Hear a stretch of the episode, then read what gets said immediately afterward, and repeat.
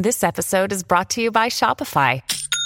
Forget the frustration of picking commerce platforms when you switch your business to Shopify, the global commerce platform that supercharges your selling wherever you sell. With Shopify, you'll harness the same intuitive features, trusted apps, and powerful analytics used by the world's leading brands. Sign up today for your $1 per month trial period at shopify.com slash tech, all lowercase. That's shopify.com slash tech.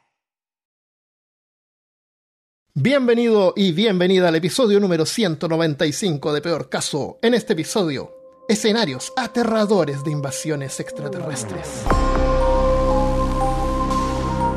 Hablándote desde los lugares más invadidos de Alabama, soy Armando Loyola, tu anfitrión del único podcast que entretiene, educa y perturba al mismo tiempo. Junto a mí esta semana está Cristian Rusinque. Take me to your leader. Y María C. Restrepo. Es el apocalipsis o el Armagedón, es el fin. Ay, pucha, yo nunca puedo decir frases porque yo no, no, no, me, no me presenta nadie. Purisito. Y con nosotros esta semana Armando Loyola. Ay, se me olvidó cuál era esa frase del tipo de Alien. It, it's over, man, it's over. Ese, de Alien 2. Buena, buena. Ya, invasiones extraterrestres. No sé cómo se son el pan y la mantequilla de películas de ciencia ficción. Sí, como que el en bottom of the barrel. Claro, pero, pero en, en, en inglés se dice eh, bread and butter, pero en español parece que no hay una frase así como El arroz y el huevo. el arroz y el huevo. El café y el, y el, tin- el tinto y el cigarrillo. Avec, pu- avec, du- avec, eh, ah, never mind. Antes de 1950, el cine estaba lleno de monstruos y científicos locos. ¿Se acuerdan? No. No sí, yo me acuerdo de los 50. Sí. Tan claro lo tengo en la mente. Y no fue hasta el tiempo de la Guerra Fría cuando los extraterrestres invadieron el cine en Occidente, explotando seguramente la paranoia de, la, de una invasión comunista real. El cambio de la década trajo en 1951 al hombre del planeta X. ¿Quieres- ¿Tú lo viste un poco esa película? ¿Quieres comentarlo un El poquito? hombre del planeta X, esa no la conozco. Esa es la que, la que viste, ¿no? No, parce, tú mandaste fue una rusa más moderna y otra que se llama It Came From Outer Space de Ah, It Came 1950. From Outer Esa es la que me desperté hoy a las 6 de la mañana y comencé a verme. ah, ya, ya. Eh, ¿y, qué, ¿Y qué tal esa película? Mm, ¿Sabes que para un producto de antaño, la verdad, la dirección cin- cinematográfica y la actuación no estuvo, no estuvo mal? Obviamente se nota el año, basado como que en la capacidad tecnológica, es decir, sus efectos especiales tuvieron que ser bien rebuscados, bien MacGyver, bien MacGruber, ¿Pero, pero, cuál es el plot? Eh, ¿vienen, ¿Vienen a Alien o viene uno solo? Porque ahora estoy confundido con el hombre del planeta X, que es uno solo. Exacto, ok, bueno, buena pregunta. Entonces, con la película de Vinieron, vino del espacio exterior, la trama en sí es aterriza una, o no aterriza, choquea una nave, la gente piensa que es un meteorito, excepto una persona y su novia. Poco a poco en el pueblo, ahí en el estado de Arizona, comienzan a desaparecer personas, pero el sheriff, el protagonista y su, y su novia saben que algo está pasando. Eventualmente hacen contacto con lo que llegó, con este, esta nave que Ujú. chocó, y se dan cuenta que ellos están tratando de salir. Entonces no es cuestión de que ellos llegaron acá a conquistar, sino que fue un accidente, como que se les varó la, el- la llanta del carro, tuvieron que hacer un U-turn y ay, ¿dó- eh, ¿dónde estamos? Ah, creo que se llama Planeta Tierra o algo así. Bueno, aquí busquemos a ver si hay alguien que nos ay- un mecánico. Y después, de nuevo, no me la he terminado, me quedan como 20 minutos, pero por lo que he visto, ellos, los invasores, no vinieron con, el, con esta intención de, de- de conquistarnos, pero sí tienen la capacidad acá. de parecerse, de asemejar Yo, al. yo creo personas. que la NASA debería ir a la Luna y poner un, un letrero ahí de velocidad máxima 500.000 kilómetros por hora. Zona. ¿Cierto? Cruce, Sí, sí, sí. De, cruce de naves entre la Luna y la Tierra. O de, esos- de esos, de esas eh, señales peatonales que existen acá, como que eh, historical marker, marcador histórico, no, to- Claro. no molestar. Esto es un área protegida. Claro, una reserva natural. Oye, ese es uno de los, de los temas que vamos a tocar igual. Eh, el, bueno, en el, en, el, en el hombre del planeta X, que es como un hombre con cabeza de papel maché, es horrible la calidad de los efectos especiales de esta película. Eh, tampoco es malvado, pero se vuelve malo cuando un científico lo trata de atacar. Entonces, como que también se trata de defender. La- sí. Eh, otras películas más famosas eh, de, de esa, de esa época es la, El día en que la Tierra se detuvo. ¿Se acuerdan de esa? Sí. Sí, ¿Lo Tuvo un remake con Keanu Reeves. sí, yo lo vi. Con Keanu Reeves, Ah. sí. sí. El, entonces, la... Ya, yo pensé que eran aliens más malignos los del vino del espacio exterior. Esa la tengo anotada que es de 1953. Eh, lo que tengo, lo que no la vi, pero no, pero lo que encontré era como que ellos tratan de reemplazar a los habitantes de Arizona, del pueblo de Arizona, con, con otras copias sin emociones. Sí, pero la razón por la que lo hacen es porque necesitan arreglar su nave. Y ellos mismos no pueden entrar al pueblo y entrar a la ferretería. Oye, necesito como que Ah, claro. aluminio. Entonces necesitan gente que vaya Tiene y sentido. ayude. Es como cuando tú vas andando en auto y se te echa a perder y te paras al lado del camino, lo primero que haces es tú buscar las ardillas, los sapos que hay por ahí, los reemplazas por ardillas y sapos sin emociones, Of course. para que no te vayan a interrumpir mientras estás reparando tu vehículo. Tiene sentido, Armando. Tiene sentido, sí. Por favor. Eh, pero en la más famosa de los años 50 es la, la Guerra de los Mundos, sin duda. Oh, clásica. Claro. Esa toca, esa, esa visita la idea de que los aliens ya estaban acá. Hay unas sondas acá en la Tierra que son activadas después de millones de años. Like sleeper agents. Claro, esa, esa es una teoría. Eh, no, yo no tengo nada anotado sobre eso, por- porque es como bien conocida. Claro, el único punto que sí vale la pena mencionar, y esto lo hemos mencionado anteriormente, es que la obra de La Guerra de los Mundos tuvo una adaptación a radio en, en, el, en, mil- en los 60, creo que fue, en. Chile, si mal no recuerdo, donde Sí. la gente la tomó en serio cuando la estaban narrando por su dramatización y fueron y atacaron la estación de radio y creo que mataron a la gente que estaban ahí. Pero eso fue en Estados Unidos. Eh, Ha ocurrido en varios lugares ah, del ocurre en mundo. varias partes ya. sí. Yo pensé que había ocurrido en Chile, pero también ocurrió acá en, No, la, en la USA. Eh, lo que pasa es que yo no, no me sé la historia bien, pero hay una historia interesante detrás de eso. Es que una estación de radio estaba transmitiendo un partido de fútbol Mm. o algo así como importante. Y la transmisión de la, de la obra, esta de H.G. Wells, partió antes de que terminara el partido de fútbol. Entonces, cuando la gente cambió de estación después que se terminó el, otro programa, que era como más importante, llegaron como a la mitad. Ah. Entonces se perdieron. Esa es la, esa es la historia. Se perdieron de que era, era fantasía. Ahora, según lo que vi, en realidad es folclore. No, en realidad no fue así como tan pasó? terrible, ni hubo pánico y la gente corría por las calles. Un par de personas a lo mejor llamaron a la estación así, oye, ¿qué es lo que está pasando?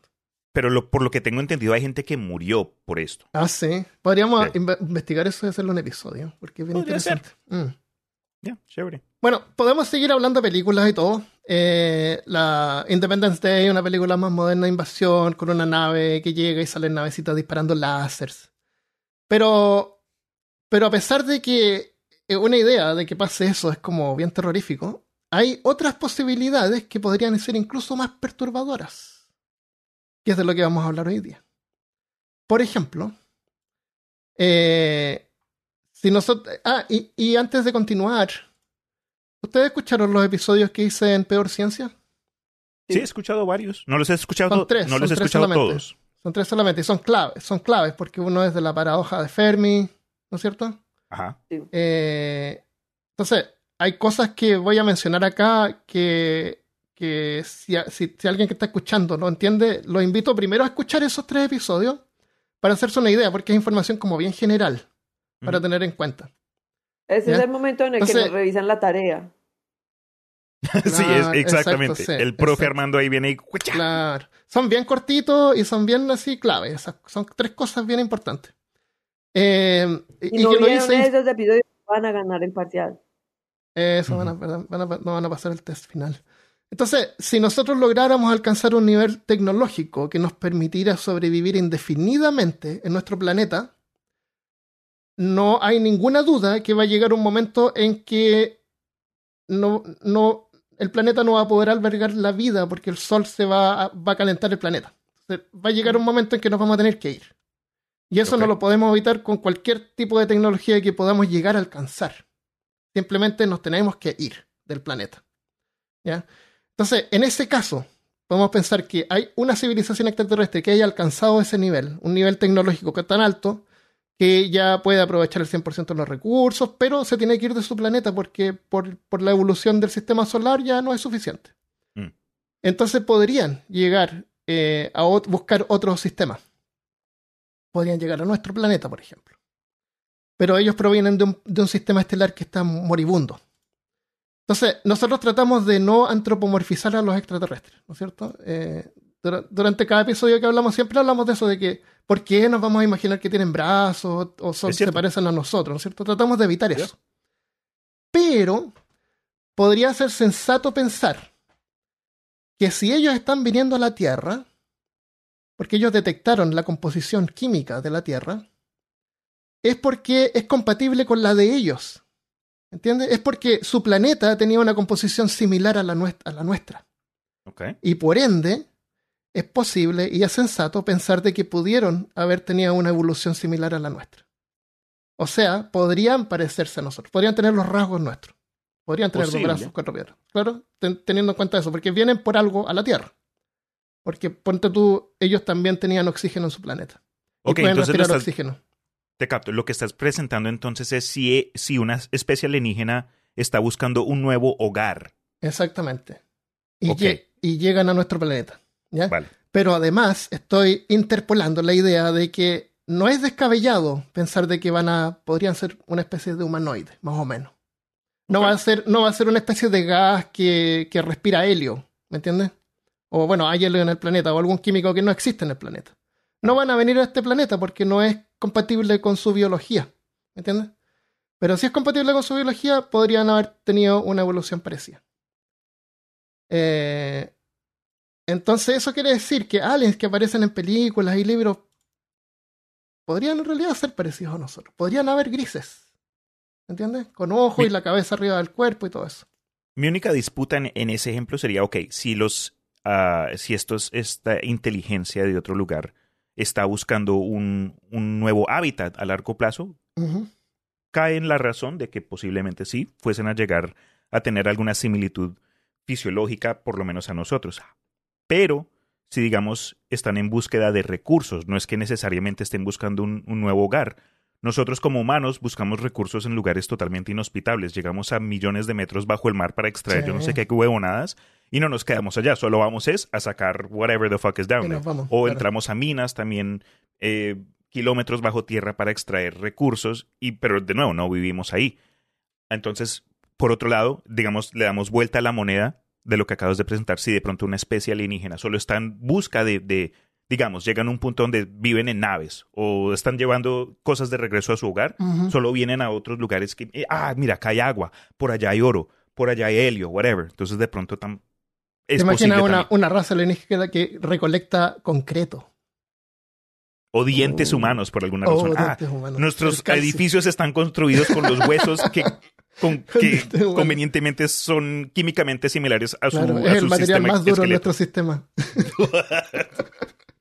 Qué paila. y no todos nos quedamos sin dientes.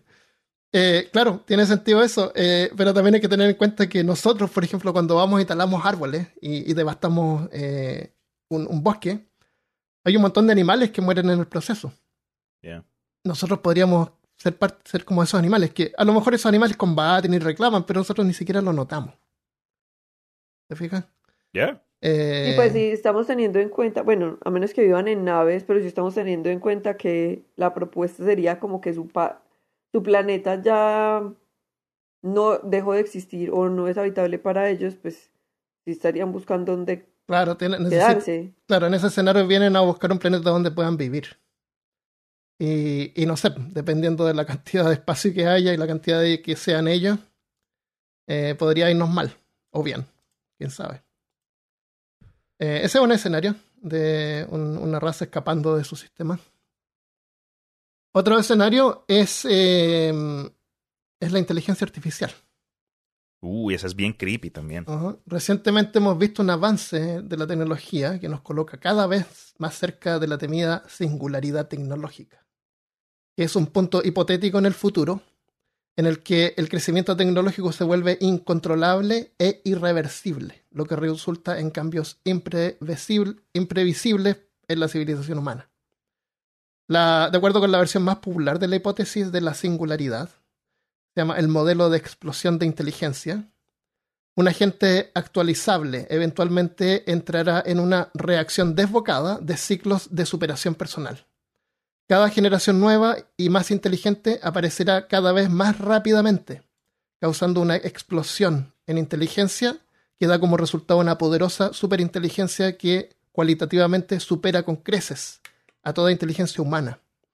Este modelo fue planteado por el matemático británico Irving John Good en 1965. Entonces, una inteligencia artificial salida de nuestro control podría poner en peligro no solamente nuestro planeta, sino que otros. Si una forma de vida artificial llegara a compartir las características más básicas de la vida natural, que son la reproducción, el crecimiento y el desarrollo, podría ser que nuestro planeta o incluso nuestro sistema solar se le quedaran chicos para una inteligencia artificial que es capaz de expandirse en forma explosiva. ¿Me entiendes? Entonces, yo, si una- yo creo que un poco esa es la premisa de alguna manera de Oblivion, de la que es con Tom Cruise. Que los aliens son como unos robots. Pero no son robots, es como una inteligencia artificial. Ese- ¿Esa es la película donde él como que vive el mismo día una y otra vez? No, esa es la que él vive en un sector y tiene que ir a buscar recursos, parece, y, y después se sale de su, de su borde y se encuentra con una Y es un clon. Con otro Ay, pero la mismo. spoileaste.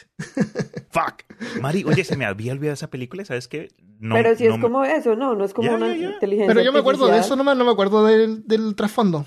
Eh, ah, ¿El parece que trasfondo? lo usaban para recolectar recursos nomás. Claro, lo- terminaron Ajá. usando al- al- a la especie Claro. local después de haberlos conquistado como eh, en- enforcers, gente que va y recolecta y hace su Claro. trabajo, minions.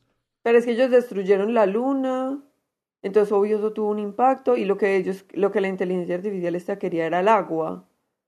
Ah, claro. Entonces tenía esos clones como para a- acabaron con casi toda la gente. Solamente dejaron a Morgan Freeman y otros tres. y a Tom Cruise. Ya, no, a Tom Cruise lo clonaron con la otra, con la pelirroja. Ah, Uy, ¿dejaron a una pelirroja? ¿Cómo se llama Sí. esta película? Oblivion. sí, bueno. Pero es como una inteligencia artificial, eso es lo que me parece bien curioso, porque es como... Que decía, "Ah, we are an effective, effective team.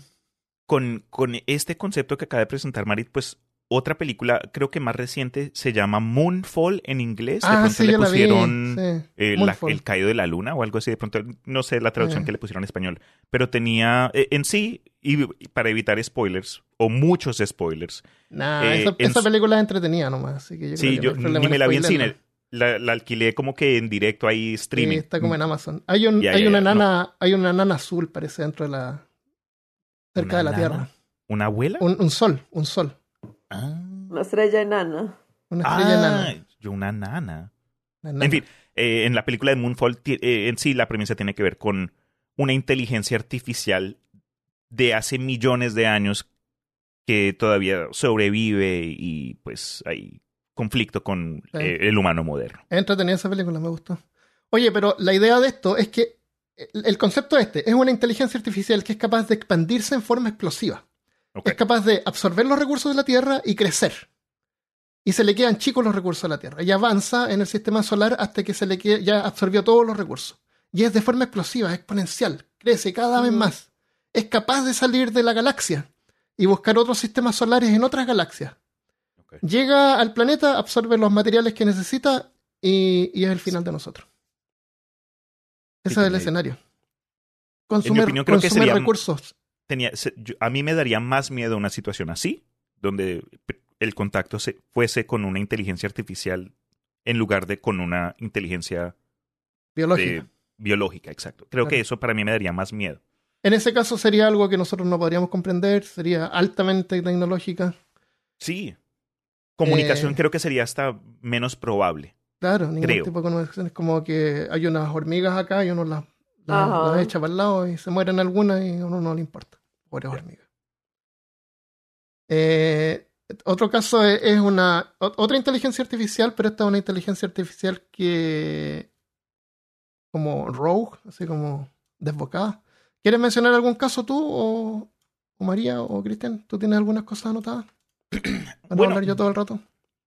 Eh, cuando viene a lo que se buscó para este episodio, creo que muchos de nosotros hemos consumido media, sea de casos, no sé, como en el, la Guerra de los Mundos, donde ya habían planteado los aliens a como que fuerzas armadas debajo de la Tierra por millones de años hasta que fuese el momento correcto y salieron y nos atacaron. Por otros lados, eh, otras películas como El Día de la Independencia, donde de buenas a primeras llegan las naves del espacio y nos atacan. Pero ese es como que un, esos son ejemplos de invasión alienígena que involucran conflicto directo. Es decir, Mm. esto es el tipo de guerreo del que, el ti- del que los seres humanos estamos acostumbrados. Claro, y creo que por eso también es que es tan popular, ¿no? Como que nosotros queremos Ah, ver, claro. ah, el ser humano, la lucha, eh, ahí rifle, tanque, avión, Ajá. combate, guerra. Pero es tipo inglés, pues como Inglaterra invadiendo cualquier lugar. Sí, básicamente. creo que en sí hasta es, es un fetiche que derivó del colonialismo. Se puede decir si se analiza de forma filosófica y yo no sé de esos manes. Pero tiene, tienes razón, Mari. Creo que tiene, puede venir de algo así. Entonces busqué de pronto otros ejemplos y hay, en mi opinión, creo que uno de, los tipos de invasión más entretenidos es cuando se habla de las invasiones eh, de misión cubierta, covert apps, cuando es como que algo Mm. más eh, secreto.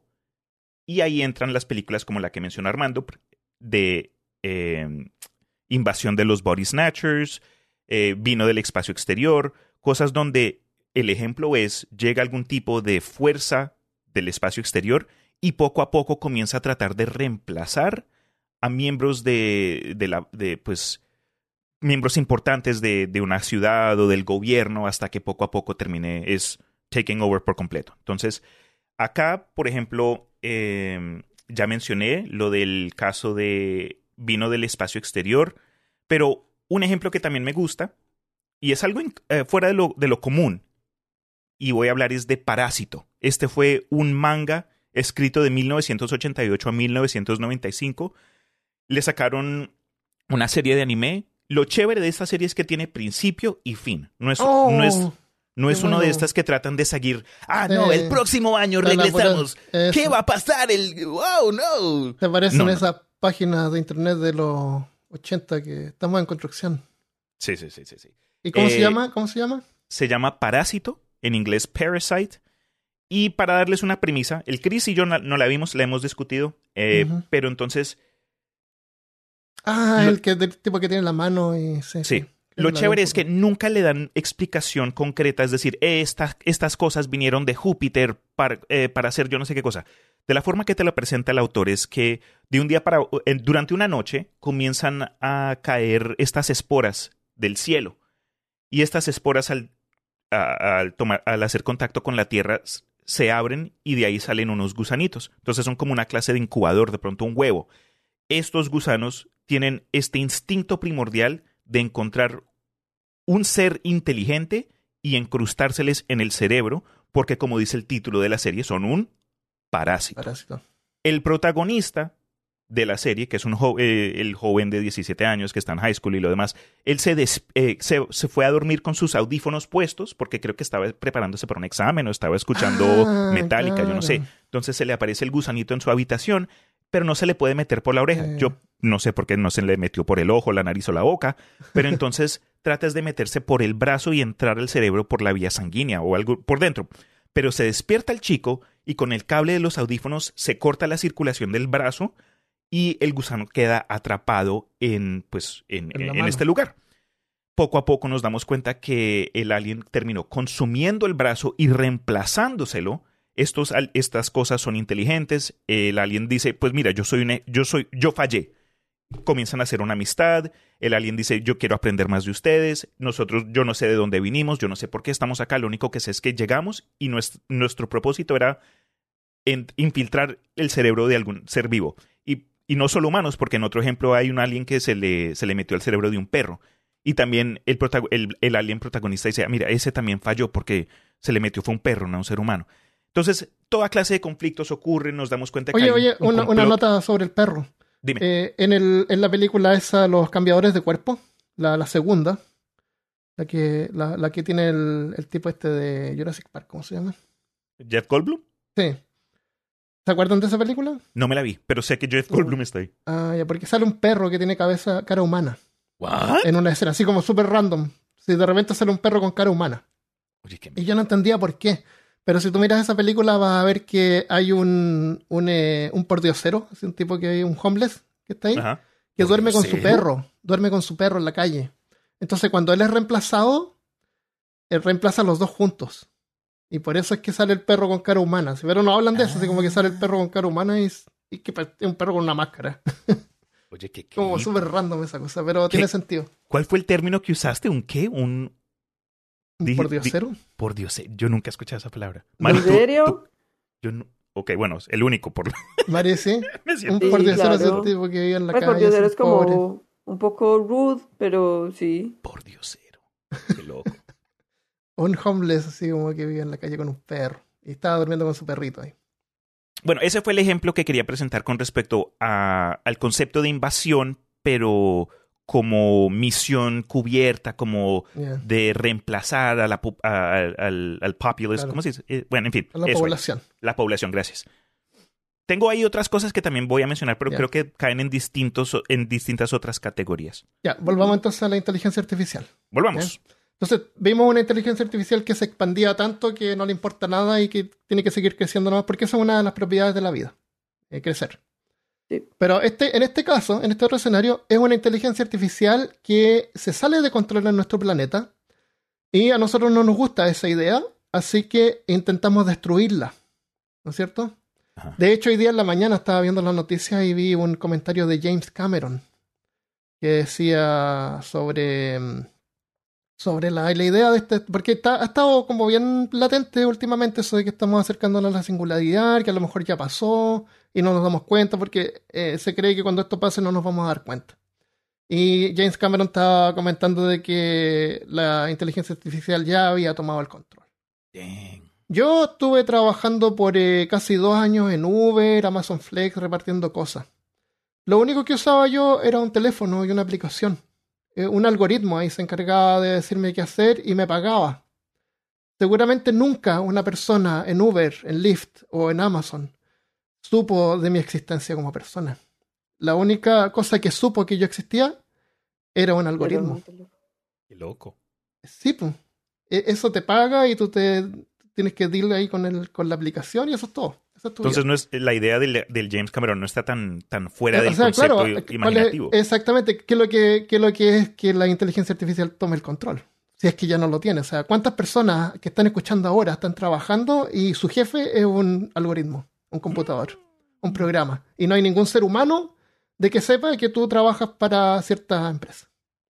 Te paga el algoritmo, te sube, saca los numeritos de, un- de una lista y las pone en tu banco y todo así. Entonces, no es, no es difícil pensar de la manera en que la inteligencia artificial podría tomar el control. Em, pero en este escenario es que nosotros nos damos cuenta y tratamos de detenerla. Entonces nos... com- no- ¿Qué es eso? Pues estaba poniendo música ahí de fondo bien creepy, como que estabas llegando a un punto donde ya me está dando escalofríos. Ah, bueno, la, la idea es que eh, la, la inteligencia artificial a nosotros nos ve como un enemigo, en este caso. Y escapa de la Tierra. O escapa de su planeta. Este monstruo Frankenstein, porque es como un monstruo de Frankenstein en ese caso. Entiende que tr- tratamos de destruirlo y el monstruo escapa. Llega a la Tierra. Y cuando ve que en este planeta también hay vida inteligente, ¿qué es lo que va a hacer? Lo ¿Cuál es mismo su-. ¿cuáles, son, ¿Cuáles son sus experiencias previas? Claro, ¿no? que la trataron de destruir. Entonces podría llegar y tratar de destruir todos los... eh, Imagínate que necesitara solamente recursos inorgánicos. Podría dedicarse a destruir la vida biológica primero, como quien hierve agua antes de tomársela. ¿Cuántas bacterias matamos ahí en el proceso? Mm. Imagínate una enorme nube de nanopartículas que cubre la Tierra completa sin dejar pasar la luz. Y se queda ahí. Imagínate mirar hacia arriba y no ver ni siquiera una estrella, nada. Porque está todo negro. ¿Cuánto tiempo vamos a durar ahí? Las plantas se morirían rápidamente. Eh, aunque hay suficiente oxígeno en la atmósfera, eh, aunque todos los árboles desaparecieran, eh, y todas las algas, porque las algas son las que producen más oxígeno que los árboles, hay suficiente oxígeno en el aire como para que podamos respirar por mucho tiempo. Pero antes que eso nos moriríamos de frío. Se calcula que solamente en un año, si el sol desapareciera, la temperatura en la Tierra bajaría a menos 100 grados Celsius. Uf. Entonces imagínate una inteligencia artificial que llega a la Tierra y lo primero que hace es hervirla. O sea, como matar todas las cosas antes de tomarse el agua. Cubre la Tierra y se queda ahí por 10 años, mil años, un millón de años, ¿qué importa? ¿Qué importa si es una, una entidad y, que vive para siempre? ¿Cómo se dice cuando uno vive para siempre? Inmortal. Inmortal. Entonces, 10 años, 100 años, 1000 años da lo mismo. Y luego eh, que ya no existe la vida en la Tierra, o la mayoría, la gran parte de la vida, eh, desciende y recoge los recursos y se va a otro lugar. Sí, el siguiente. Next. Y claro, y en ese caso, en ese escenario, la invasión sería de modo que nosotros, por ejemplo, no podríamos ver las estrellas y nos quedamos encerrados. Nos encierra y nos asfixia. Mm, Una ficción planetaria. Sí, qué terrible. Bueno, yo acá también tengo otro ejemplo que hasta de pronto puede generar algo de conversa. Eh, hay un libro que se llama Childhood's End, como que el final de la, ni- de la niñez en 1953, la cual, como concepto del tema de hoy, invasión alienígena, presenta una situación donde del espacio exterior llegan naves y de estas naves no salen cosas, pero nos llegan mensajes. Oh, Imagínense ustedes como que llegamos del sector del planeta que llamamos y queremos vi- convivir con ustedes, pero no podemos mostrarnos por ahora. Pero para ganarles la confianza, miren acá está la cura del SIDA, está la cura contra los memes, está la cura contra, no sé, todas estas cosas que los molestan a ustedes como especie. Pasan 10 años, la gente no confía en ellos, pero los gobiernos obviamente no pueden ignorarlos porque hay naves flotando encima de todas las capitales de todas las ciudades, como ejemplo. De nuevo, el libro Childhood Zen no me lo leí, pero por lo que tengo entendido, fue la fuente que generó inspiración para otras series. ¿Será Como- invasión? ¿Invasión extraterrestre? Puede ser, hay otra que se llama V. Que, Esa, que- esas invasiones, es- sí, invasiones, sí, sí. claro, que llegan Y- como en la buena y tratan de ayudarnos y, Exacto, y hacen exacto. turismo y la gente va a visitar la nave. Entonces, poco a poco comienzan a ganar la confianza. Entonces, es una invasión, pero hasta entran por un ángulo eh, donde encajan con la. Aunque les toma tiempo, comienzan a, a- a generar confianza con, con la población. Los seres humanos ya comienzan a darse cuenta que no solo sus vidas han mejorado gracias al, a- al compartimiento de información, pero ahora lo necesitan. Es como que gente enferma que, que, que requiere de un tipo de medicamento que no existe en el planeta Tierra. Entonces, la cosa de esta, es- de, de est- de este, de esta idea es que, digamos, después de 100 años, los aliens dicen, ok, ya hora. podemos presentarnos. Llegó el momento para abrir las ventanas, eh, quitar las cortinas. Aterrizan estos aliens. Y nosotros como seres humanos vemos, como que imagínense, sale se baja la escalera y después, tum, tum, tum. Y la gente, Y son rocolas gigantes como en el quinto elemento. Cola. Bien loca. No, pero terminan, terminan siendo seres de, de piel roja, con garras negras, patas El de, patas de caballo, cuernos, alas. Ah, pero yo había escuchado ese libro, sí. y es por Es eso lo que, nosotros reconocemos como demonios, más o menos. Exactamente. Sí.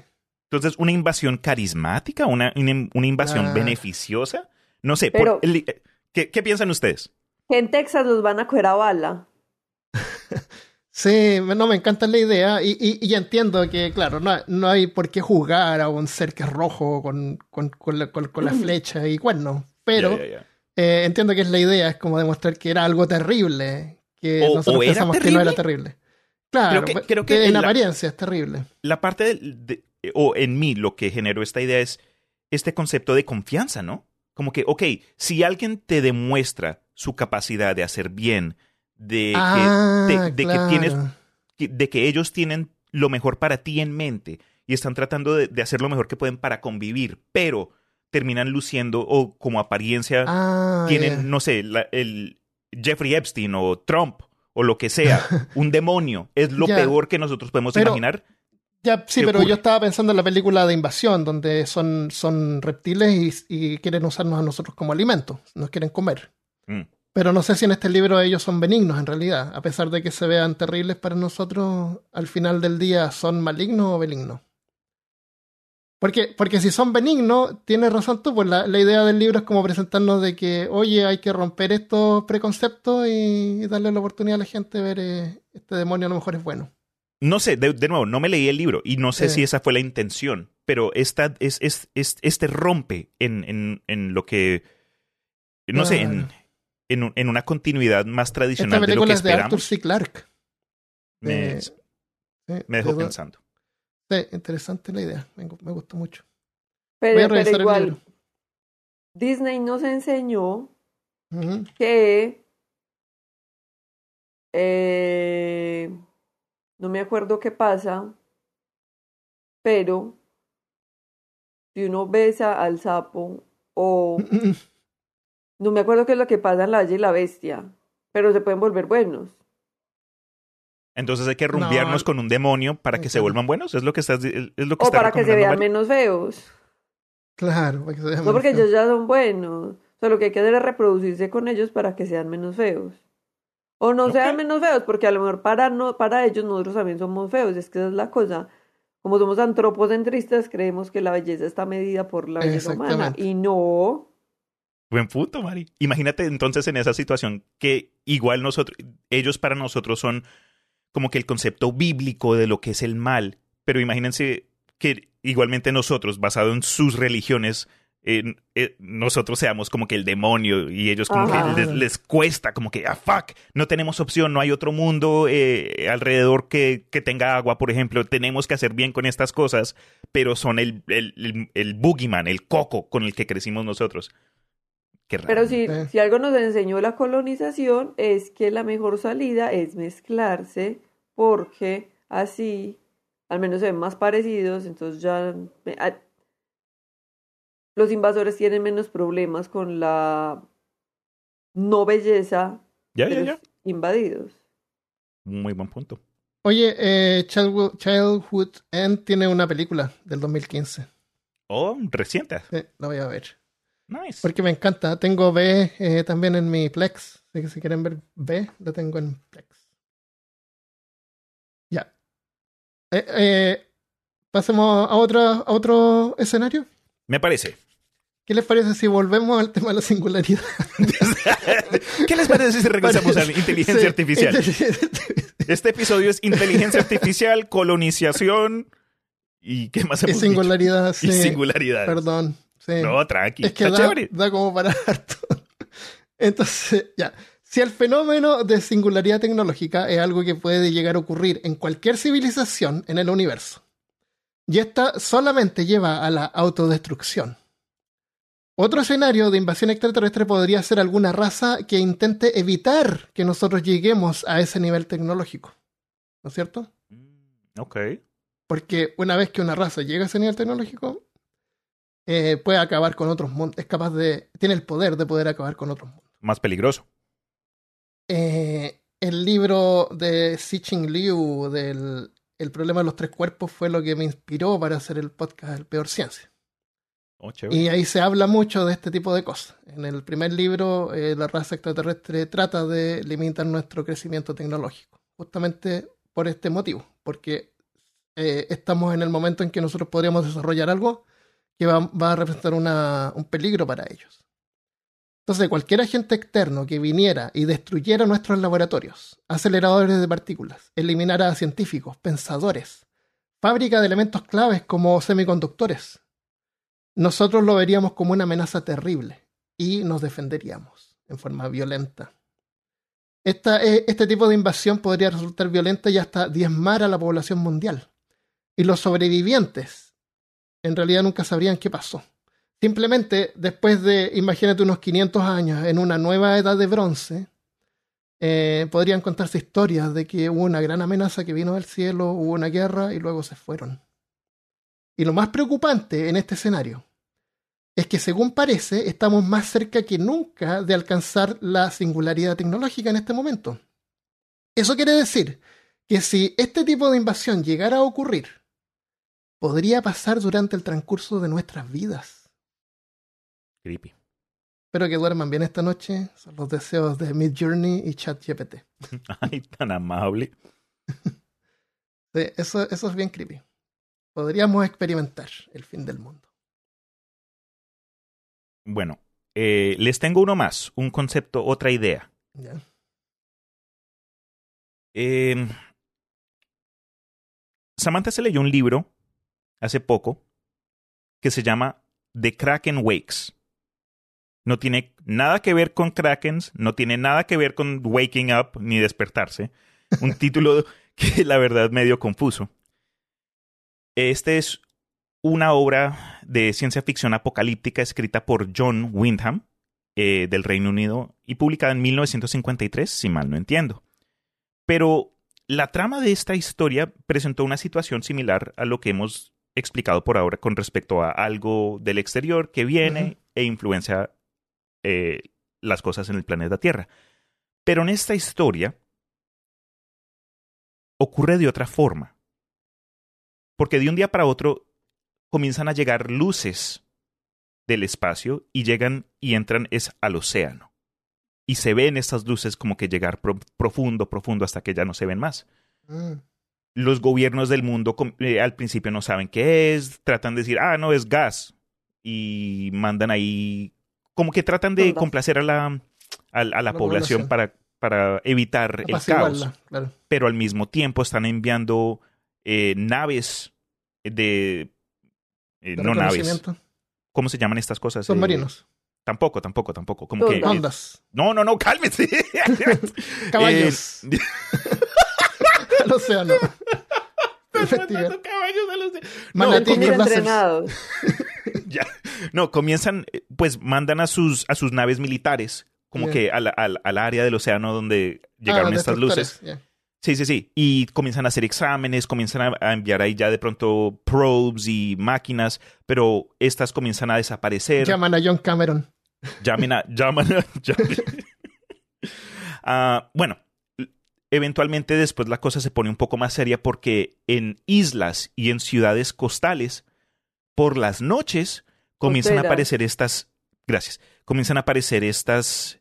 eh, Estas, estas máquinas que eh, disparan como que es, eh, chicle, por ponerlo así, chicle inteligente que si te pega a ti una de estas balas, se te aferra y después como que hasta como por imán, como por ma- magnetismo, regresan a la nave. Entonces comienzan a abducir a personas y se las llevan a esta nave y después estas, estas máquinas regresan al océano. Eh, poco a poco el mundo comienza a caer en caos y hasta los gobiernos comienzan a tratar de enviar bombas atómicas al fondo del océano. Eh, no voy a spoilear cómo termina la cosa, mucha gente muere, los gobiernos, en fin, de nuevo, igual no me la leí, lo que sé es por lo que me contó Samantha, pero presentó este, esta idea de una invasión que nos afecta a nosotros como especie, pero no necesariamente nos involucra en parte de un- una gran conquista, por, por decirlo así, al estilo del Día de la Independencia.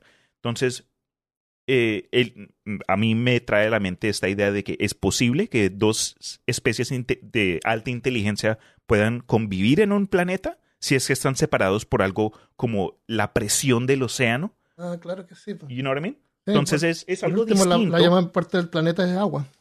Exactamente. Eh, nos hace también pensar en varias teorías que hemos escuchado también en peor caso y otras cosas similares de que, que hay en el fondo del mar, ya tenemos aliens allá abajo, etcétera, etcétera, etcétera. Ah, es más, esta clase de, de- ya eso lo sabemos. Claro. Sí, señora, tienes toda la razón. Eh, y por último punto, casi similar a esta idea de, lo, de la película de del libro de Kraken Wakes, que no tiene nada que ver con Krakens ni Waking, es una película de mil, del 2015 o del 2017, Oye, oye, semi reciente. Antes que te fueras de este autor, es el mismo que escribió El Día de los Trífidos. ¿What? ¿eh? Oye, Eh. me va a tocar Sí, comprarle ese libro respeto, sí. para que ella también se lo lea, porque Eso di- sí, le gustó, le, le va a gustó gustar mucho el Día de los. Trífidos. Oye, Oye. estaba pensando que es una. Este libro es del 50 también. Y nosotros vemos estas películas del 50 y nos reímos porque la cabeza es de papel maché. Pero es una pena porque las ideas son increíbles. ¿Ya? Es, es solamente que no tenían los recursos en ese momento para producirla. Imagínate la- lo que la gente pensó en el cine cuando se la vio. Imagínate, claro, sin tener ningún precedente. Pero esas ideas ahora siempre han sido así como.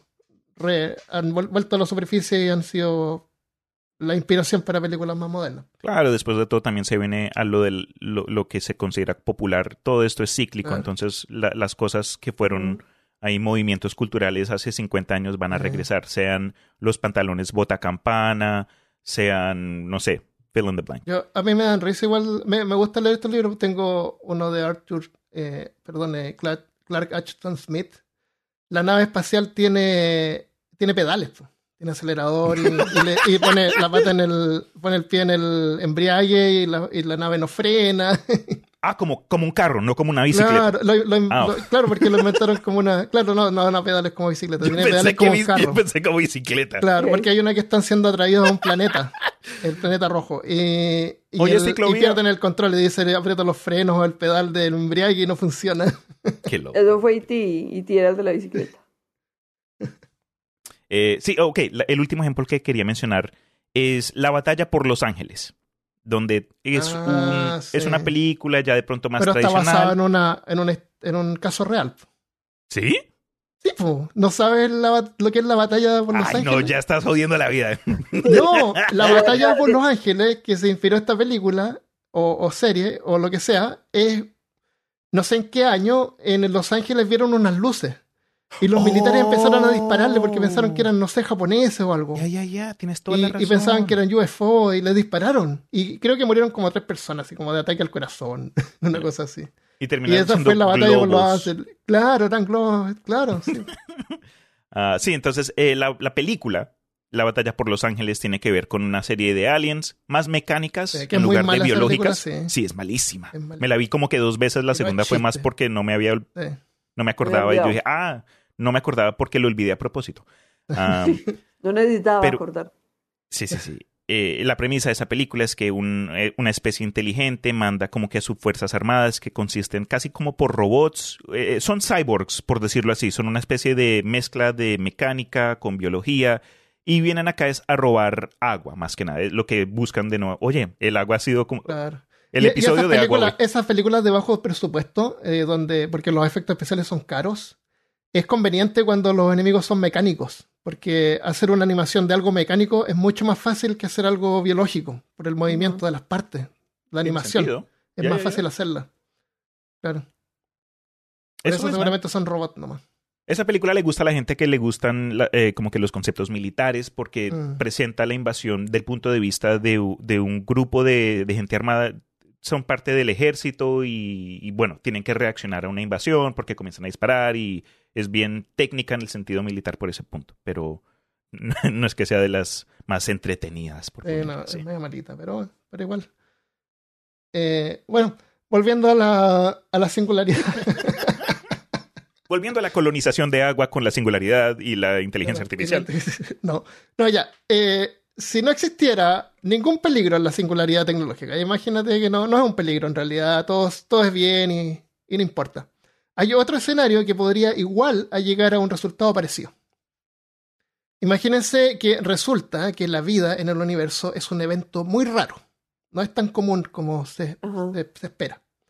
Y hay una raza alienígena o inteligencia artificial que sin motivos malignos solamente intenta preservar nuestra civilización imponiendo ciertas reglas que nosotros veríamos como una invasión a nuestra libertad.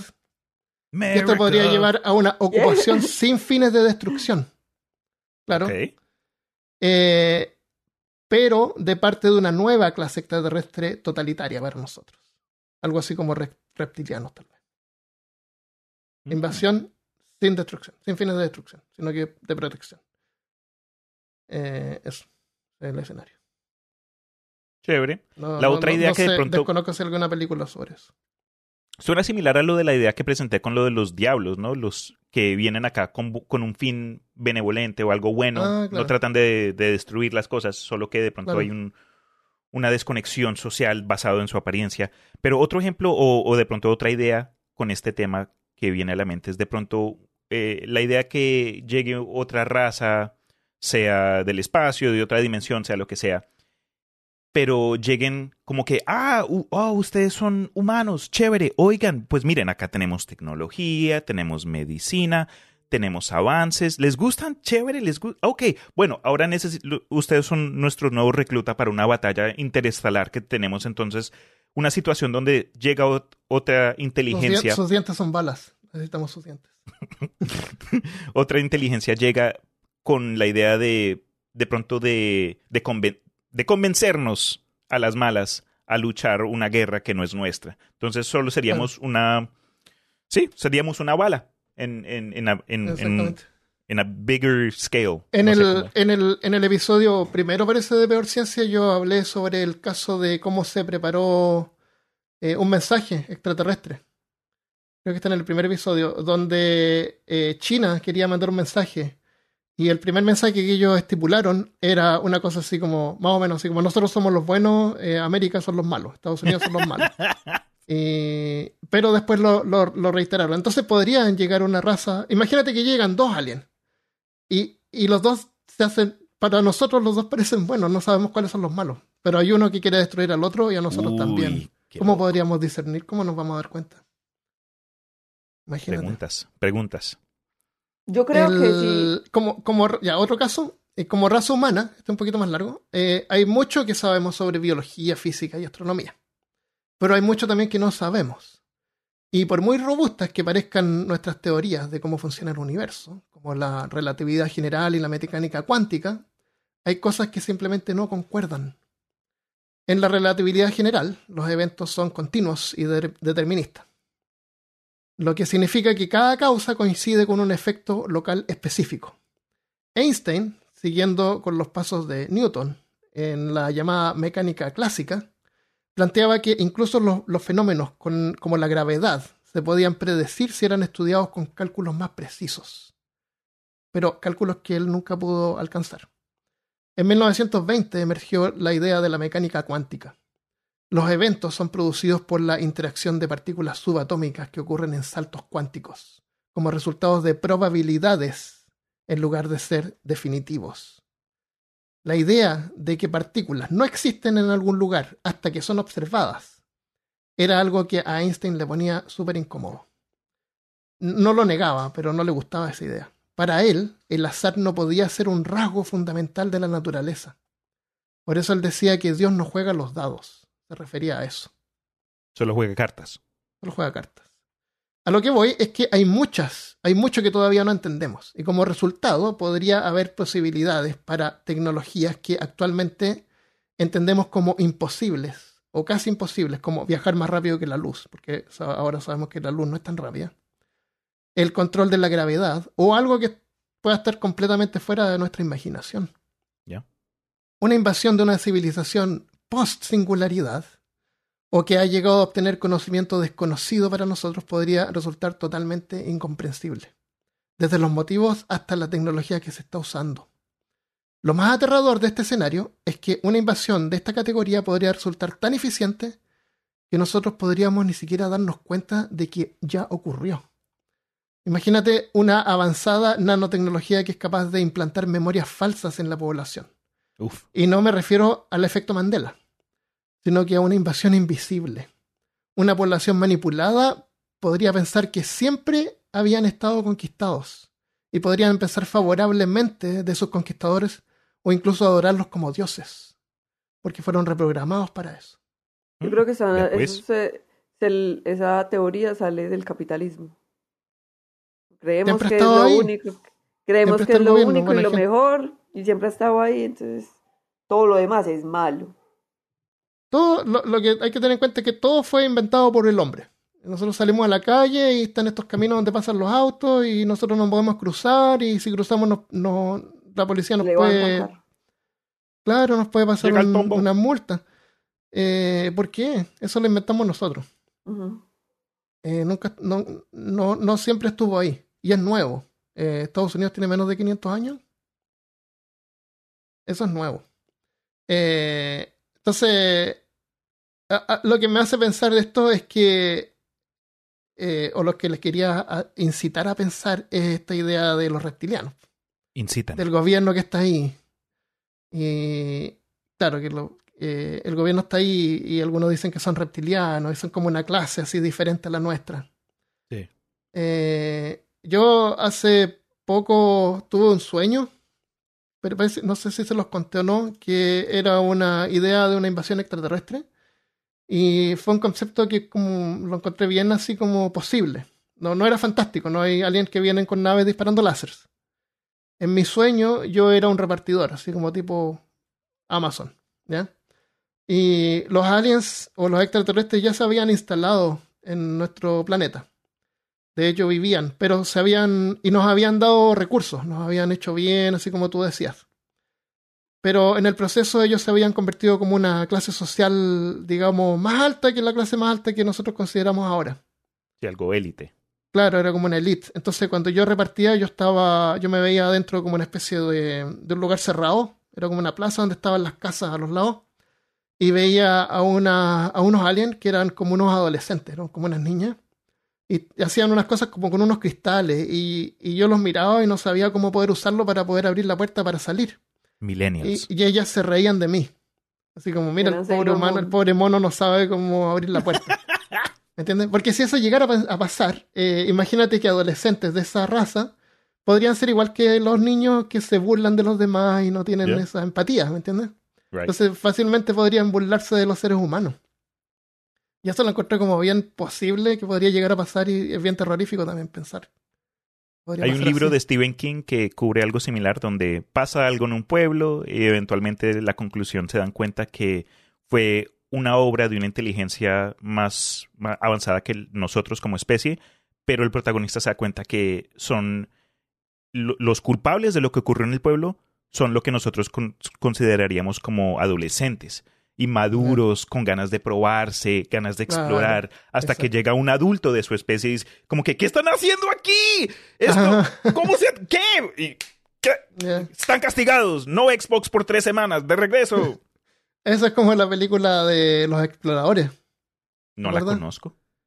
Eh, es una película antigua. Eh, eh, llega como una burbuja y la burbuja flota y, y, los, y un grupo de niños terrestres la pueden controlar. Y ellos se arman una nave, así como con cartón y madera. ¿What? Y, y cuando la ponen dentro de esta burbuja transparente, ellos pueden volar en su nave. Es como un, un wet dream Uy. para un niño. Oye, qué loco. Tiene a River Phoenix, que descansa en paz, el hermano de Joaquín Phoenix, ah, ¿sí? que, que, se murió. Sí, esa película es clásica y, y cuando. Y al final eh, resulta que esta burbuja los lleva a otro planeta. Y ellos ven qué fue lo que los mandó. Y era un niño que estaba jugueteando. No. sí, y, y, les había mandado esta burbuja para ver qué hacían. No sé. O para que vinieran a jugar con él, una cosa así. Es una cosa súper inocente, una película para la familia y se la recomiendo a los exploradores. Ok.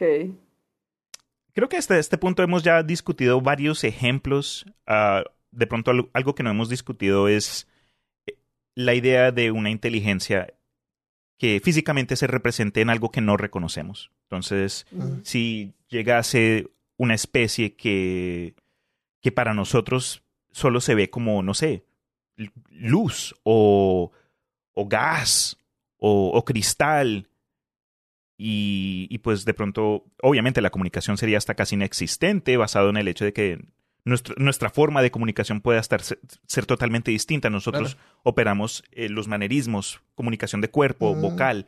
Si una inteligencia basada en un cuerpo cristal de pronto se comunica, no sé, con vibraciones o pensamiento, entonces eso en sí también presenta más, más oportunidades, más, más ideas en lugar de que si llega alguien aquí con brazos y piernas y una un agujero en la cabeza que se llama claro, boca. Ese sonido. Ya, ya, ya. Podría, Eso ¿no? para mí Podría también creo que cambiar de más... color y yeah. imagínate una cosa que como una especie de pulpo, así que cambia de color y el otro también cambia de color y parece que se están comunicando. O en una, en una frecuencia que nosotros ni siquiera podríamos ver, así que para nosotros Exacto. estarían grises ahí. Como el color que cayó del cielo. A lo mejor los grises, que nosotros los vemos grises, en realidad no son grises ellos son coloridos y cambian de colores y nosotros no lo vemos. Mm. La María me mandó un, un, mensaje por Instagram hace como semana donde eh, hay un pulpo durmiendo y creo que estaba dando las rondas por Instagram y, y las redes sociales, pero era como que la, el caption era eh, los pulpos durmiendo cambian de color. Entonces, ah, como que sí. incluso cuando sueñan, sí, tratan de, de, mezclarse con el entorno que tienen sí, en la mente la para protegerse. Y yo le dije a ella, uy, imagínate si nosotros pudiésemos hacer eso también. Armando, ¿tú qué, si te dieran la opción, el gobierno, Elon Musk, un alien, eh, te podemos dar la capacidad de eh, camuflarte con tu entorno, ¿lo tomarías? pero no lo puedes apagar, como que es algo que haces inconscientemente. Ah, ah, no me pueden ver entonces. No, porque me atropellarían. Tendría que andar con un, con un traje eh, brillante. Ok. Mari, ¿Sí? ¿tú, tú tomarías esa, esa, esa oportunidad de, de una piel que se camufla, pero de nuevo no la puedes apagar? De pronto puedes aprender a controlarlo, pero I don't know. Sí, obvio. Cuando tú ves, cuando tú estás hablando con alguien y ves que se sonroja, tú sabes que está nervioso. Ya. Cambia de color. A las personas pálidas se color, les nota mucho más. Se les nota más. emociones. Y eso es porque cuando estamos en apuros, si nos ponemos nerviosos porque necesitamos algo, el, el cuerpo como que manda más sangre a la cabeza para activar el cerebro para que funcione más rápido. A ver, piensa más rápido, piensa más rápido. Claro, entonces por eso se te llena la cara de sangre y por eso te sonroja. Y por eso mientras más blanco eres, más se nota. Cambia de color. A la Mari le cambió el color el pelo. Sí, se Ah, te luce. ¿Viste? Es un alien. Es un alien. La reemplazaron. ¿Tú de despertaste hace un día y estaba así? Sí. Qué raro. Yo lo soñé y lo logré cambiar con mi sueño, con mi poder mental. Te luce. Sí. Pues yo no sé, yo estuve, no investigué mucho, no leí, pero sí estuve pensando en cómo sería. Yo pienso que, o sea, porque si a un humano se va y se mete a una montaña y le vale verga y media lo que hay en la montaña y simplemente se lleva todos los recursos, porque con nosotros sería diferente. Yo leí eh, Cosmos de Carl Sagan Uf. y entonces explica que por qué la, pues cómo sería la vida si de pronto hubiera vida en Júpiter y bueno. Y en una de esas muestra como esto es lo que verían los extraterrestres si vinieran de afuera. Y ya pues simplemente se ve verde y luego cuadriculitas. Pero pues para un ser que no comprende lo que es un humano o la vida en la Tierra y solo le interesan sus recursos, yo creo que o sea, no habría ni siquiera guerra, vendrían a aplastarnos, como decía Armando, así como hormigas, fuchi, ustedes no me necesito es esto, chao. Sí, un exterminio. No, no, no sería ni combate. No, ni exterminio, porque no sería como cuando hay cucarachas en tu cocina y tú llamas al exterminador, sino que es como, ay, chite para allá que esto no me sirve, pues si se muere, pues, Ah, pues, pues no, ni siquiera podrían ni siquiera ser conscientes de la vida si es una forma de vida diferente. Incluso Mm. una inteligencia artificial Un hongo. llega Mm. o un hongo. y se planta y crece. Si vieran que hay, hablando de En, hongos y en todos los casos que hemos hablado, hemos estimado de que el ser extraterrestre tiene inteligencia. Podría no tener inteligencia. Espérate, espérate. Mari, ¿qué dijiste que si habíamos visto que los hongos qué? que hay unos hongos, hay como una en Estados Unidos, como que está creciendo una, un contagio por hongos muy mortal, como en los What? hospitales. ¿No han visto eso? Ah, ah. Pero podría ser una cosa así. No, no, no. No, es uno, es un hongo que te mata. Uf. Sí. Eso no es nuevo, pero no sé si está pasando antes. Pero sí, vi que era por el cambio de temperatura, se está volviendo más resistente. Sí.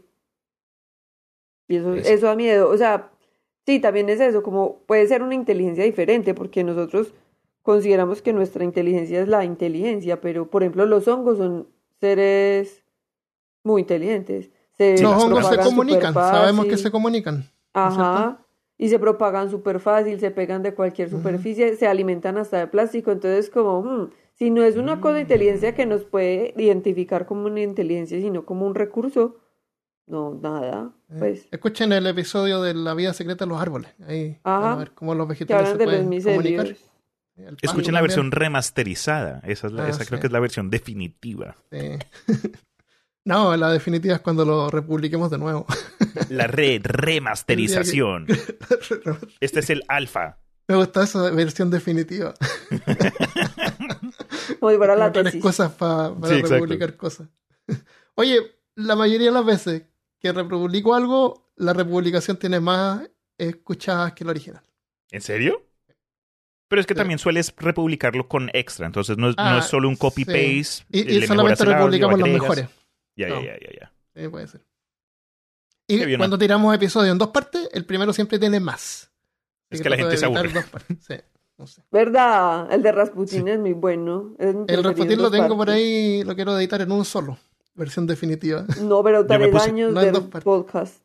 Me puse a ver el eh, como que los datos del canal de YouTube de Peor Caso y en uno de los ejemplos específico como el que acaba de mencionar Armando, hicimos uno con tu hermana Mari acerca el robo de arte más grande y tiene como que, no sé, unas 500 likes o vistas en YouTube. La primera parte, la segunda tiene como 100 o algo así. Es como que la gente dijo, ah, no, no, no, no, no. ya entendimos, ya captamos eh, eh, la cosa. Ya, Claro, o, o llega la siguiente semana y se ponen a escuchar el, el segunda parte y dicen, ah, es una segunda parte, ya, voy a dejarlo ahí y voy a escuchar la primera y después uno no lo hace. También. Por eso puede ser no es que no les haya gustado, sino que no quieren escucharlo hasta que escuchen la primera y no la escuchan. Eh, entonces, sí, mejor evitar eh, evitar las segundas partes. Evitar Última- partir los episodios. Última idea de invasión alienígena. Llega un ondas de radio del espacio exterior y es un podcast de otro planeta y todo el mundo termina fascinado y después eh, somos el consumidor número uno de, de dicho contenido y después llegan y nosotros, ah, sí, ustedes son los manes, súper. Pero pues, ¿cómo vamos a saber que hablan en un idioma que vamos a entender?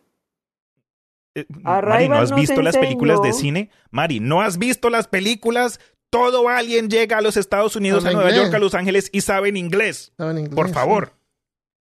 Porque nada más. A mí me gusta mucho sí. Arrival por eso. Sí, Porque es, esas- como, eh, tenemos una, una misión y necesitamos comunicarnos, pero pues son nada más como la pata de elefante con pat, como con Ah, sí, tentáculos. sí, como una mano. Y- Oye, ¿cuál, ¿cuál era el episodio que dijiste rápidamente? ¿El de las dos partes? el, El del del robo de arte. Rodearte. Sí, me gustó esa película. Sí, es como, me parece Porque- que sería más realista, más una cosa así como vino este bicho y vi- a tratar de comunicarnos con él, porque pues nosotros no hablamos su idioma y él no habla nuestro idioma, porque va a saber inglés. Sí, ¿no? La lógica nos llega a pensar que eso es lo que tiene A sentido. lo mejor tú escuchas en el idioma que tú usas. Mira, el episodio 149, Arte y el Gran Robo del Museo Gardner, parte 1 tiene 6.363 descargas. Y la parte 2 tiene 4.500 descargas. Hmm. Eso Ok. es en el podcast. Eh. YouTube siempre tiene mucho menos, así como una, un- Claro. una décima fracción de lo que en realidad se descargan los episodios. Y ya que estamos acá, les puedo contar, eh, a ver, cuál es el episodio que tiene más descargas. O, ah, ¿Dónde era esto? Ya me perdí. Ah, espérate.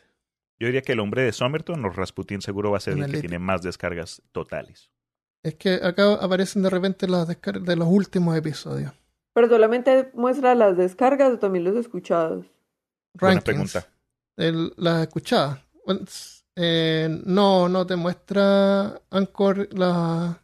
Las descargas solo muestran las escuchadas. Pat, eh, Podbean te mostraba así cuando descendió la, la, la escucha. O sea, tú podías ver el episodio y ver los pics. De repente subía, de repente bajaba. Cuando subía es porque la gente lo rebobina y quiere escuchar de nuevo lo mismo. Entonces hay partes que se escuchan más que el resto. Y puedes ver el momento en que cae y después sube y así. Eh, era entretenido ver eso al principio, después ya como que ni lo miro. Así que da lo mismo. Pero en general el que tiene más descargas ahora es la ascensión de Adolf Hitler, con casi 10.000. What? Y es porque es Hitler, po. Segunda Guerra Ah, Mundial. Eh, segundo le siguen las formas más extrañas de morir. Cosas así como... Y el caso Virginia, de Aliens. Tiene, Ah, nice. Sí, Sí, episodio. Así que estimo que este va a tener también hartas hartas descargas. Pero la ascensión de Adolf Hitler, parte 2, tiene 7800 descargas. Menos que las 10.000 del primer episodio. ¿Te fijas? Hay que remasterizarlo. ya, eh, les tengo uno más. Un caso más. Bueno, Soy todo oídos. Bueno, eh, inteligencia artificial, no. Este escenario, Dios mío. este escenario es bien extraño porque se trata de una invasión sin invasión y me hace pensar lo que tú dijiste antes que empezáramos a grabar, que ¿qué es lo- ¿cómo defines tú una invasión? ¿Una alteración de nuestro curso normal, digamos? ¿Una intervención? ¿Podría ser? ¿Una ¿Estábamos intervención externa? grabando? Sí, antes Sí, tú me dijiste, ¿qué- qué grabar. lo- ¿cómo defines Antes de grabar? Sí. Sí, sí, claro. Porque basado en, en el concepto, yo le dije a Armando qué estamos buscando, porque Claro. también hay películas de, y libros de primer contacto, pero no sé necesariamente una Una invasión. invasión. Pero estamos considerando como una alteración, una intervención externa. Ok. Eh, cada vez que una civilización menos avanzada se enfrenta a una civilización más avanzada, es la última la que prevalece y termina controlándolo todo.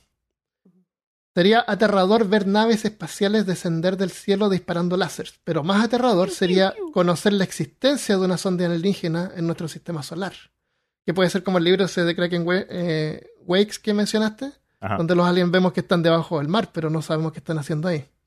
Imagínate eso, pero nosotros sabemos que están en el sistema solar. Y podemos verlos, podemos detectarlos ahí con un un telescopio, pero no, no podemos saber qué están haciendo, qué van a hacer. Eh, una sonda que no sabemos de dónde viene, qué intenciones tiene, y según vemos parece que solamente está ahí, sin hacer nada. Y cualquier cosa que haga está totalmente fuera de nuestro control. Eh, cualquier presencia cercana de una civilización alienígena reduce, eh, reduce, la paradoja de Fermi a una sola solución. Y es la peor. Se llama la hipótesis del zoológico. La hipótesis establece que la vida extraterrestre evita intencionalmente la comunicación con la Tierra para permitir la evolución natural y el desarrollo sociocultural, y evita la contaminación interplanetaria. Tal como cuando nosotros vamos a ver animales al zoológico. No intervenimos mm. en, su, en su vida. Como que bien conscientes. Claro, esta hipótesis busca explicar la aparente ausencia de vida extraterrestre. O sea, eh, eh, según lo que estimamos, debería haber mucha más vida en el espacio de la que nosotros vemos. A lo mejor el hecho de que no la vemos es intencional. No quieren que, que nos veamos. Porque nos están observando simplemente. Se evitan.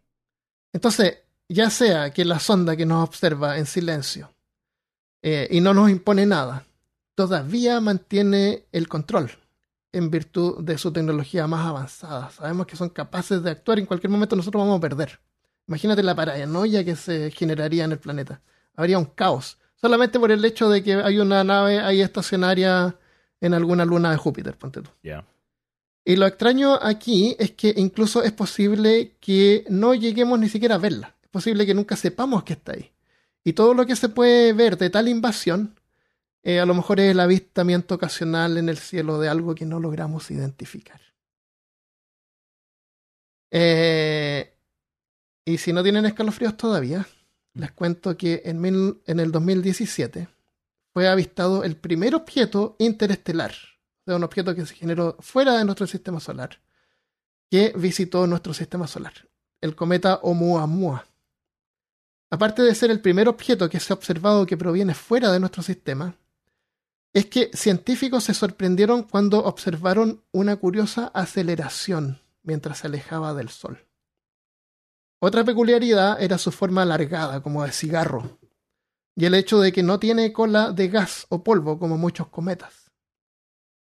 Con todo esto, la especulación de que se trataba de una nave extraterrestre no se demoró nada en aparecer. Claro aunque hay estudios más recientes que ofrecen una explicación más lógica, que la aceleración del Oumuamua se debió a la liberación de gas hidrógeno. A medida que el cometa pasaba por el Sol se calentaba, liberó gas, hidrógeno y eso lo hizo acelerar. También ahora se cree que en realidad no tiene forma de cigarro, sino que más bien como un panqueque, algo así como una bandeja redonda, como un plato, digamos. Como la Tierra un platillo. No, un platillo. ah, claro, como la Tierra realmente.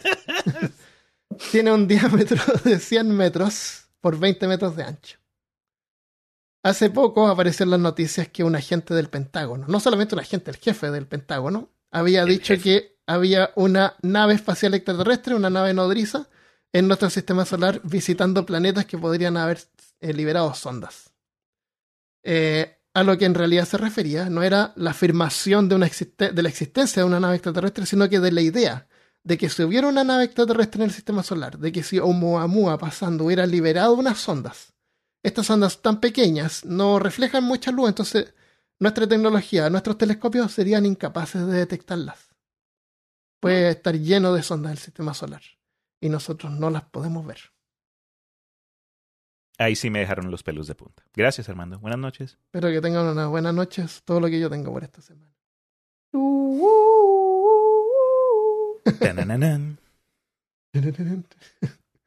sí.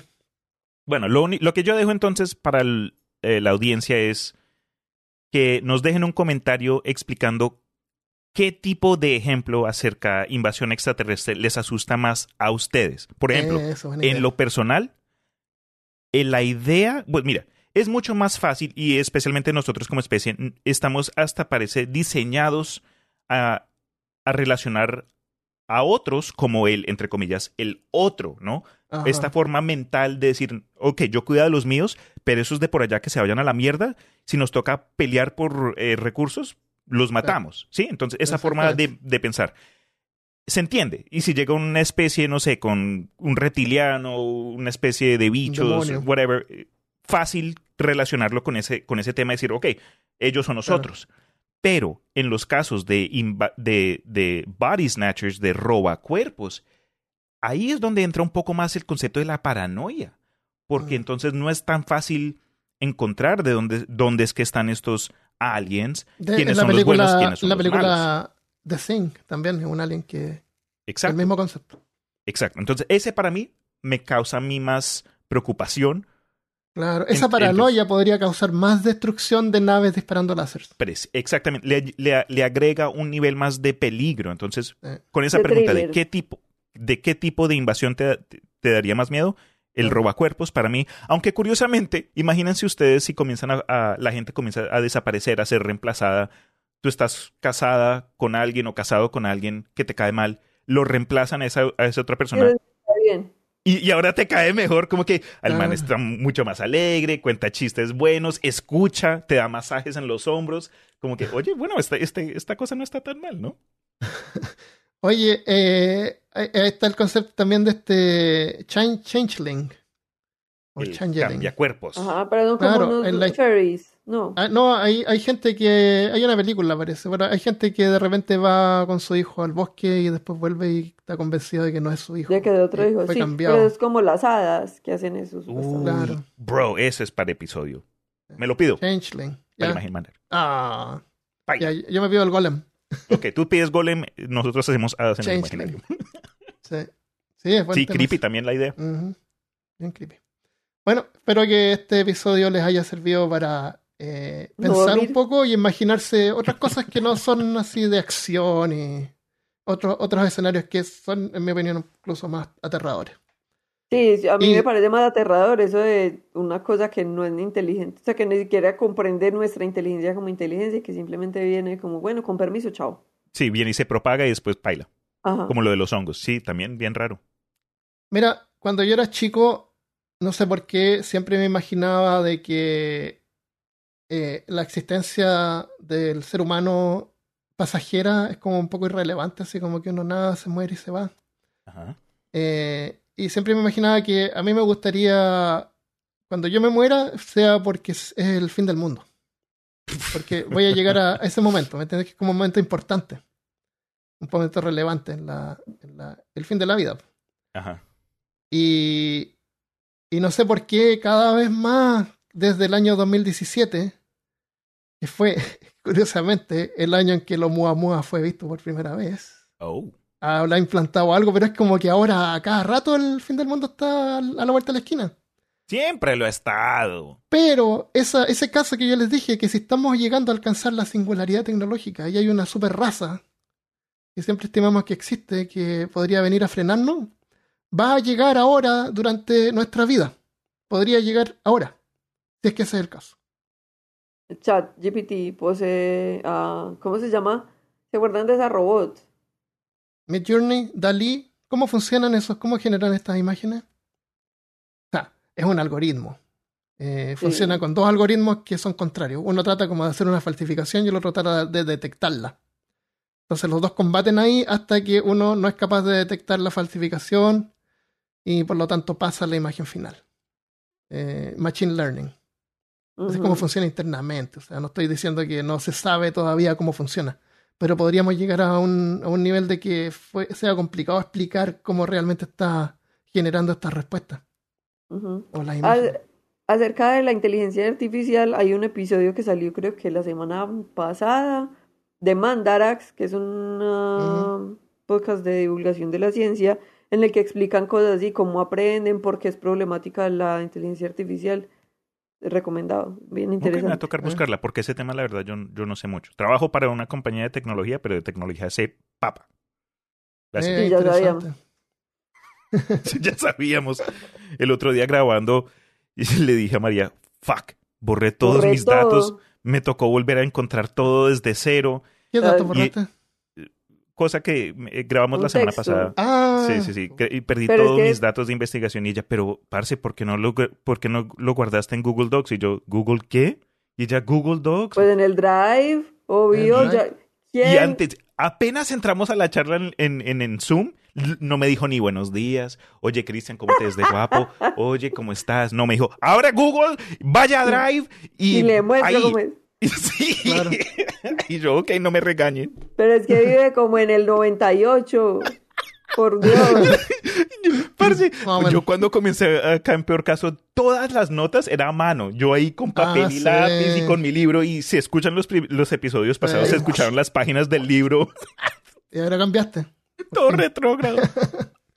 Sí, no te No se burlen, háganme el favor, a mí me respetan. Sí, por eso me gusta esto Riverside o Zencaster, que lo que tú grabas queda ahí, así que si se te pierde lo puedes bajar de nuevo. Queda ahí así por muchos meses. Creo. Buen mensaje, incluso de final, como que de la misma forma que siempre va a haber una nueva tecnología que de pronto puede hacer la- el podcasting más fácil, posiblemente también hayan hasta incluso una mejor inteligencia que hasta pueda acudir a nuestros recursos de forma más, más mejor y menos peor que nosotros. Necesitamos una inteligencia que venga enseñando cómo hacer baterías, baterías más eficientes. Yo sigo pensando, y se los digo, eh, un pensamiento futurista. Va a llegar el momento, y, y- y ya existen algunos ejemplos. Tú vas a comprar tu teléfono celular y va a tener una batería que te va a durar 5 años. Uf. Y no es recargable. Te dura 5 años nomás. Después de 5 años lo cambias por otro. Así. Un auto, un vehículo que tú lo compras y te dura 5 años. Si quieres que te dure 10, te van a tener que suscribir ahí. Todo con suscripción. Claro, para desbloquear en la capacidad. Que ha pasado, este es un ejemplo real. Tesla descubrió que un, un tipo fue con un Tesla a un mecánico y el mecánico se dio cuenta que por algún error en, en un papeleo eh, le habían desbloqueado cierta capacidad de su batería y se la cortaron. Así como que la batería podía, no sé, pues 100 joules, no sé, y, y él no había pagado la suscripción, así que tenía derecho a 70 joules, ponte tú. Así que le, le manipularon ahí y le cortaron eso. Qué terrible. Horrible. Mm. Ya. Eso es todo. Entonces fue un gusto haber grabado como siempre con usted. Me gustó mucho el tema y la conversación. Ahora Claro, estoy un poco interesante. más aterrado que antes. Sí. Listo. Yo no sé, ¿Algo yo más? siempre pienso Invasión, que no, no es tan súper importante para que vengan por uno. Entonces, Sí, buen punto. El en ego. pandemia, Mariapa, en pandemia, Mariapa, mi hermana tenía un mucho miedo de Mothman. De Mothman. Y era, pero usted Ah, no sí. le da miedo. Y yo, pero ¿por qué toda la gente que en el mundo me va a venir a buscar a mí? O sea, eso no tiene sentido. Primer avistamiento del hombre polilla en Colombia. El hombre polilla cuando aparece es porque va a haber un... eh, Una va catástrofe. a pasar algo sí. malo. Claro, una Sí. catástrofe. Se va a romper un puente o algo así. Es cuando lo ven. Bueno, Pero ahora no ya sé de qué disfrazarme cuando vaya a Colombia a visitarlas. Qué malvado. Un Batman, mándale un Batman de peluche. Déjenos un Bueno. comentario, Radio Escucha, Sí. qué clase de invasión les da más YouTube, miedo. En peorcaso.com. Eso. Ya, pues, bueno, también aprovecho de decirles que la peor tienda está disponible nuevamente ahora con los diseños nuevos. Pueden ir a peortienda.com y los van a lanzar a Teespring, que ahora se llama Spring, que donde hacen cosas es a pedido. Yo encargué una que se la voy a mostrar después en un video y se demoran dos semanas en llegar. Es un montón. Pero eh, eso es lo que es y está disponible ahora, peortienda.com. Pueden ir ahí, comprar algo y colaborar. Y si no, pueden ir a patreon.com slash peorcaso y colaborar ahí también. Y si no, compartir el podcast y dejar comentarios. Muchas gracias. Eso es todo. Bueno, muchas gracias. Chao. Adiós. Chao.